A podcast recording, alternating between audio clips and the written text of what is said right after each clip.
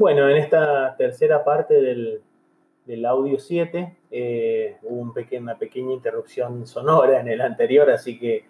eh, faltando poco tuve que, interrumpirlo.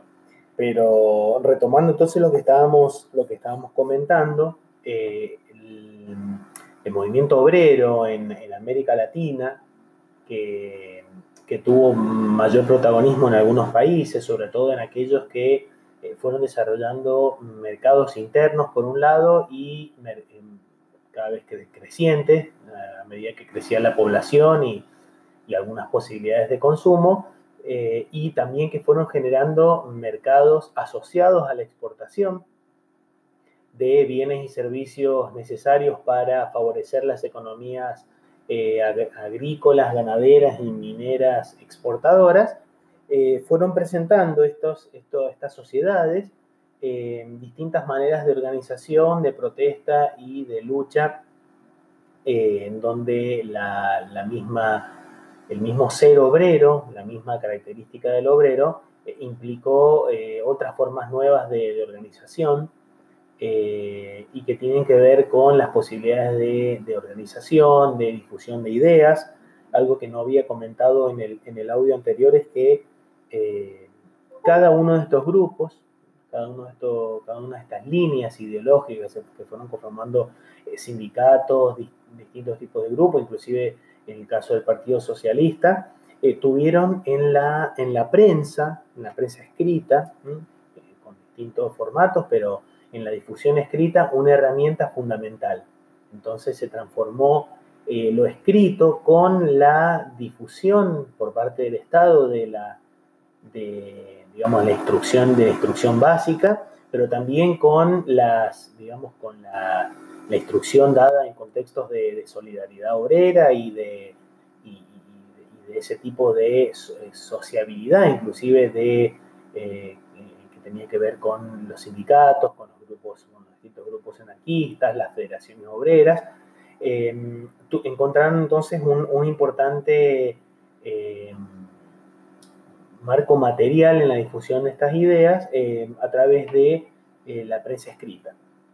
Entonces decíamos que fue muy importante y me quedaba por, por mencionar para, demostrar la idea de, eh, o demostrar la,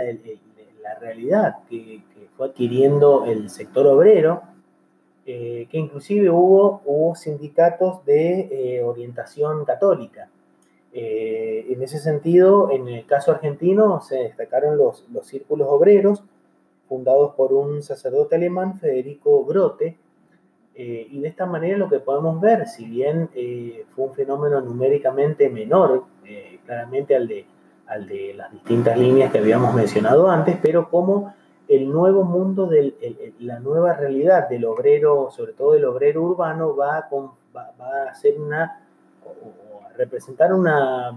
una preocupación, un nuevo tema para las sociedades latinoamericanas contemporáneas que fueron eh, abordadas de distintas, de distintas maneras por eh, distintas líneas de pensamiento, como les acabo de comentar, y que después, en el contexto número 2 y número 3, sobre todo, van a tener digamos, un protagonismo, eh, por lo menos en el caso argentino, un protagonismo muy importante en los procesos políticos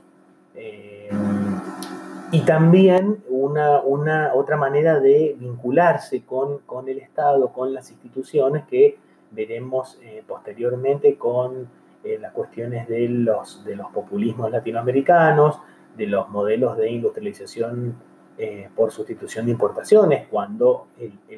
justamente los, los grupos obreros van a, van a ir creciendo de manera sostenida, sobre todo en esos países más con, más prosperidad y, más, y un mercado interno más, más importante. Entonces, ¿cómo mostrar con este cierre cómo se fueron, eh, digamos, el, sector obrero fue creciendo de manera notable, si bien las economías seguían siendo eh, fuertemente o estando fuertemente orientadas a la exportación de bienes primarios, pero cómo eh, se va, van apareciendo actividades fabriles de lo que se denominaron, lo que se denominan industrias livianas de consumo, alimentos, eh, vestimenta, herramientas más o menos sencillas. Eh, todavía, digamos, y esas fueron las grandes eh, limitantes, generalmente el tamaño de los mercados, la falta de capitales en las décadas siguientes hizo que fuera muy difícil avanzar hacia una industrialización, hacia la industria pesada, sobre todo hacia la petroquímica, hacia las actividades para garantizar el abastecimiento de metales, de maquinaria sofisticada. Eso va a ser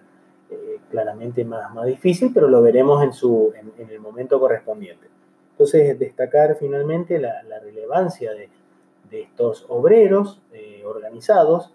pero que también no solamente eran, eran eh, sectores obreros, sino otro tipo de,